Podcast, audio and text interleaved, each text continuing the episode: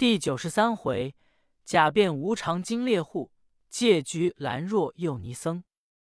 话说比丘僧两个坐在石栏，见孙行者得神王法力，复了毫毛回寺，与三藏别了乌鸡国僧寺前行。他两个欣欣喜喜，木鱼声诵经灵感。又见唐僧师徒前行，一路坦然大路，正才走到唐僧路前，回头一望。见他师徒歇在林间，与一簇人马争打。比丘僧向灵虚子道：“师兄，你看唐僧在后边又遇着妖魔了。”灵虚子道：“我与他暗去探看，是何物妖魔？”比丘僧说：“正是暗去方妥。若是险去，那孙行者灵力知道我与你，便要推脱在我们身上。”乃引着身形。走到树林，见是猎人要搜兔子，开金丹与行者争打这段情节。又见猎人挽弓放箭，三藏心慌。灵虚子道：“师兄，解此争斗不难。”乃向树林上摘了两叶，叫声变，请到变了两只兔子，在那树林根下穴中钻出。猎人见了，齐声叫：“莫要动怒，冤了这长老们。”是我等离去，众人齐去逐兔，那兔子飞走，往山冈远去。这众人驾马发怒，飞鹰放犬，进去追那兔子。三藏乃叫徒弟们，众猎户见了兔子，出了疑心，息了纷争，前去追赶。我等免了这冤孽，趁早挑着担子走吧。八戒、沙僧听了，忙挑起金担说。走路，走路，莫要又说劳倦歇息，动了这懒惰之心，便惹了妖魔怠慢。行者说：“呆子，你便怕惹妖魔？我老孙恼他赖我们偷藏兔子，又以众势强，张弓玩弩把箭来射，倒亏老孙武艺精熟，把禅杖打落他箭。若是武艺不精，必遭他射。这会他有了兔子去追赶。”待我叫他赶个落空，还吃我个惊骇。三藏道：“悟空，那猎人如何吃你个惊骇？”行者道：“只因师傅被他们惊骇了这半晌，徒弟却要替师傅还他个报复，叫他也吃下一回。”三藏只叫罢休，挑金丹走路，莫要又动机心。这行者那里肯罢。遂依师傅挑起担子，随着八戒们前行。走了二三十里路途，忽然丢了担子，一个筋斗依旧打回深树林间。只见那众猎人追赶兔子，不知那兔子原是枯叶变的，走过山坡，复了原形，没处寻觅，正在那里东找西寻。忽然林里窜出一只金睛白额虎来，众猎人见了，全部惊骇。琪琪笑道：“好买卖，捉兔子不着，却撞着你这孽障。”齐架起弓弩，搭上箭，正要望虎射去。内中一个猎人道：“先讲明了，打的这只虎如何分？”一个道：“我要肉吃腹饱。”一个道：“我要骨衣手足。”一个道：“我要须好剔牙。”一个道。我要皮当做入。行者听了要走，又怕他们追来放箭，要上前，又见他们不怕，把钢拆来戳。正悔懊说：“今日这机心使拙了，万一乱箭射来，如之奈何？打个筋斗走路，又损了平日之名。”只听那猎人说：“莫放箭射破了皮，做不得做入。”行者把慧眼一看。原来是灵虚子，见孙行者变假虎下猎人，他见猎人不怕，反要张弓射箭，见行者没个计策，乃变个猎人砸在众中来护救。众人听得说射破了皮，其执着棍棒来打。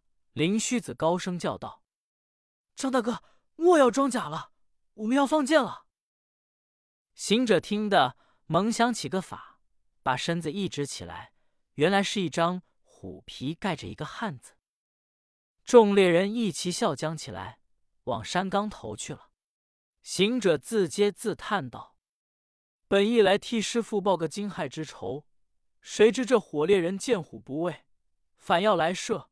不亏那救护的道人提名，我老孙机被他伤损法身，如今欲回去挑金蛋，师傅必然问我如何惊骇猎人。我老孙若说个谎，又气了师傅；若直言无隐，却被八戒、沙僧耻笑。如今一不做，二不休，必须把这起猎人定要惊他一场，方好回去见师傅。”行者想了一会，设个什么计较方才惊骇的这伙人，乃想起打猎是伤生害命的事，幽冥必有鬼责，乃便一个无常人，手执着文布，走到山冈，只见那猎人射了一会猎，骑歇在林间。行者故意执着文布，坐在地下。那猎人见了这个汉子，四个宫门中人，手执着文册，乃问道。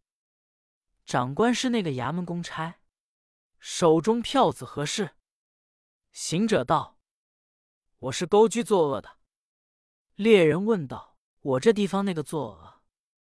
行者道：“无故伤生害命，游闲打猎，这便是恶人。”猎人笑道：“取诸山林，不伤国客，借以滋生，怎叫为恶？”行者道。你便说不为恶，我冥冥之中却怪你这宗事，伤禽兽性命，差我来勾捉他。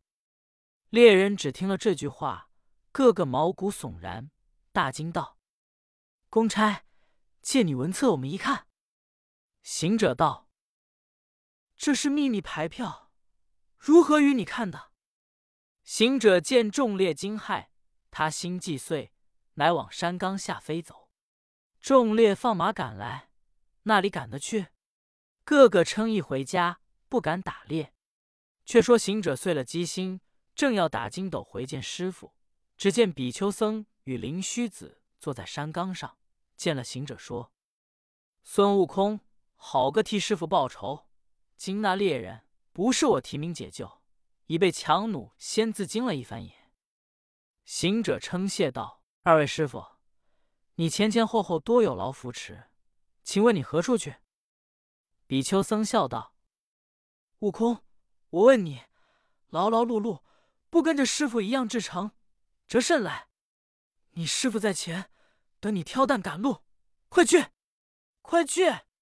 我两个是到东土公干，你休问我。”行者听了，笑了一声，一个筋斗打到三藏面前。三藏见了行者，道。悟空，你忽然丢下担子，又去那里，想是要惊骇那伙猎人？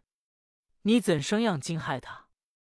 行者乃把虎的情由说出来。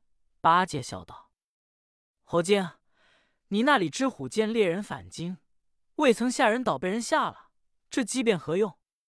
行者又把变公差勾恶人话说出。三藏道：“徒弟，你只惊人，不独打猎的。”但凡为恶的都要惊心，只是你每每动了凶心，切莫将禅杖胡乱打人，恐被无常勾你。行者笑道：“师傅，你岂不知我老孙？自从花果做猴王，游遍天宫地狱堂，拔去轮回生死劫，万年再不遇无常。”行者说罢，挑起金丹往前飞走。八戒道。师傅，你看这猴精碎了心意，打起精神，你便飞走。我们等了这半晌，肚中饥饿难行，看那里有人家，去化一顿斋，吃饱再走。行者道：“此处都是山路崎岖，除非过了这山方，才有人家。”三藏抬头一望，果然高山在前，乃叫道：“悟空，似这等高山。”肠中空虚，那有精力行走？我跟马多上难，你们挑担费力，怎生走的？行者道：“师傅，此山不见甚高，还有高的在前，你且上那高处一望便知。”三藏只得打起精力，上的高山，望前边山路，果然比这山更高。但见崔嵬上接九天，峻峭遥瞻四野。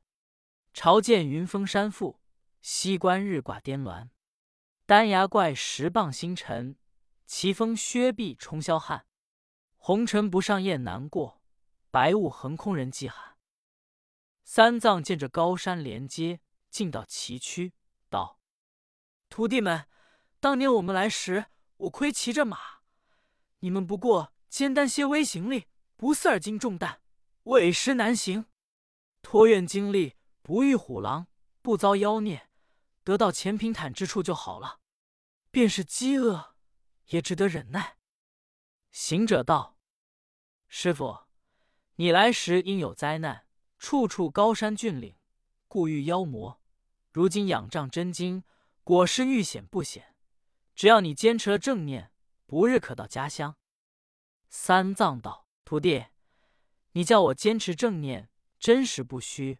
只是你也要莫使机心，自然功成行满。”行者笑道：“师傅，我徒弟机心乃遇着妖魔，不得不使。如今路已渐渐东来。”这几根毫毛已戒了，不拔就是。机心也使得不灵，老孙只好做个听使人员，躺得顺意，把经文送上东土，好好西还，把一切机心尽还本等。三藏说：“正是，正是。”只见八戒没好没气的说：“饥了肚子，苦了脚跟，立着肩头，且说闲话。”快快的把这高山走下去，看是何处？可有人家化些斋饭充饥，可不是好。三藏道：“不能，你不必使性子，鸡乃大家鸡。”行者道：“呆子没理，有谁骗你宝富？你使这急性，只怕又要撞着不相应的妖魔，连累我老孙。”八戒道：“若是愿我性急，遇着妖魔。”便是我去打斗，料九齿钉耙久不在手，这条挑金单缠杖也随身用熟。三藏道：“不能你一个性急心肠，怕动妖魔，却又提起钉耙，动了那伤生无名之念，只恐又要有些怪气。”正才讲说，只见山脚下卷起一阵狂风，忽然山顶上乌云笼罩。三藏道：“徒弟们。”都是悟能性急、没好没气的。你看那风起云兴，定有雨落。你们可快些走下山岗，寻个安歇处。行者道：“师傅，那山脚下是座茅庵，我们去借些，但不知是僧庵、道院。”八戒道：“多管是座尼庵。”沙僧道：“若是尼庵。”只怕又不容我们僧家借遇。行者道：“这有何害？况风雨暴至，出家人岂无方便？且我们经文到此，纵是尼僧，必须致敬。”乃急奔到庵前，见山门掩闭。行者歇下担子敲门，只听得里面有人问道：“敲门是谁？”行者答道：“是我们过路僧人，偶遇风云忽起。”只恐暴雨将来，暂借庵中一避。只见里面答道：“我这庵内乃是尼僧，安遇不便，再过半里就有客店人家，何不到那里住宿？”三藏道：“悟空，若是半里之遥，我们趁雨未落，赶过山去，寻个客店人家，委实方便。”行者道：“国外荒野，说半里就有几里，万一走不到。”风雨来落，且不要说湿了衣服，只怕雨下了，连经文也要损坏，如之奈何？待我探看个远近，跳在半空，把手搭个棚儿一望，那里有人家客店，乃下地与三藏说：“前面十余里已被阴云遮掩，难看，近处那有客店，多管是尼僧于哄我，我走到前面，难复回转。如今。”风雨将至，安门牢闭不开。徒弟原一不使机心，八戒曾说撞着不相应的，他去打斗。如今遇着尼僧不相应，当去设法叫他开门。八戒道：“我原说遇着妖魔去打斗，此系尼僧不开安门，还借众师兄做个主意。”行者笑道：“遇此地方，不得不使个机心，又怕师父嗔怪。”三藏道：“悟空，我岂是嗔怪你？倒是我先动了嗔怪，如今凭你吧。”行者见雨将至，只得把安门又敲，说：“女菩萨，快开门！我们是过路的比丘尼，到前路人家客店，借遇不便，故此特来投托。”安里听的是比丘尼，忙来开门。行者却把脸一抹，宛然变得一个尼僧，忙叫八戒、沙僧快也变了面貌。沙僧却变得与行者一般，八戒左变右变，只因他性急动了无名心肠，故此变不来。恰好门开，两个尼僧，一个年老，一个年少，走将出堂，见行者果是尼僧，乃迎入安堂，彼此叙礼。只见门外挑了金担，压着柜子进入安门。尼僧一见是两个男僧在内，便问道：“与师傅如何同这男僧一起？甚不雅观。”行者道：“二位师傅，你不知我们从灵山下来，你这地方分的男女，我那里未入禅门披剃，称为优婆塞同着优婆夷；既入禅门披剃了。”就称比丘僧与比丘尼同欲修行，何有嫌忌？有问师傅，但问你的修行功德，莫要猜疑同行男女。实不瞒你，这两个是男僧，我与这个是女。尼僧听了，忙邀行者、沙僧入堂后屋，却把三藏、八戒安住在前堂，把金丹供奉堂上。三藏焚香礼拜毕。只见老尼出堂来道：“老师傅，风雨落了，切莫开门，怕有击门的。只说是过路的女僧，若说了是男僧，只怕惹动妖魔来闹。”三藏听了道：“女师傅，你这清净兰若有甚妖魔？”尼僧说：“老师傅，你不知，我这方一向不闻有甚妖魔，只因我收了一个徒弟，削发在此出家，不知是那个村香山金水怪。”天晴不来，只等风雨晦明，便有三五成群提壶协和到此堂中，要我这徒弟陪伴他们畅饮。幸喜大家相致，丝毫不以邪乱侵犯。就是我们俱以清白自守，是为生死出家。若说是女僧倒罢了，只怕进门见你两个男僧，生他的嗔怪。三藏听了道：“女师傅，为何天晴这妖魔不来？”尼僧说：“天晴行走人多，妖魔说是不便。”八戒听了道：“师傅，这妖魔既是风雨前来，我们替你查他的来历，与你们除了，叫他不论阴晴，永远不来。”尼僧说：“可知好理？我徒弟深悟他来吵闹，回家请了他一个法师，书符念咒，也遣不得他，还几把法师打个不活。”八戒道：“女师傅，你放心，我们有手段。你且进去收拾碗斋饭，我们吃了，好与你打妖魔。”尼僧进屋，那小尼僧早已把这情节说与行者知道，又听得老尼说钱塘长老要与他驱除妖魔，乃向沙僧敲语低言道：“八戒原说撞着妖魔，他去打斗，我老孙且安静一时看。”乃向老尼榻上一觉困着，那尼僧打点了些便斋，叫起行者来吃。行者吃了，又去卧。尼僧道：“可怜不曾出外走远路的女僧，受不得辛苦，反将棉絮与行者盖身。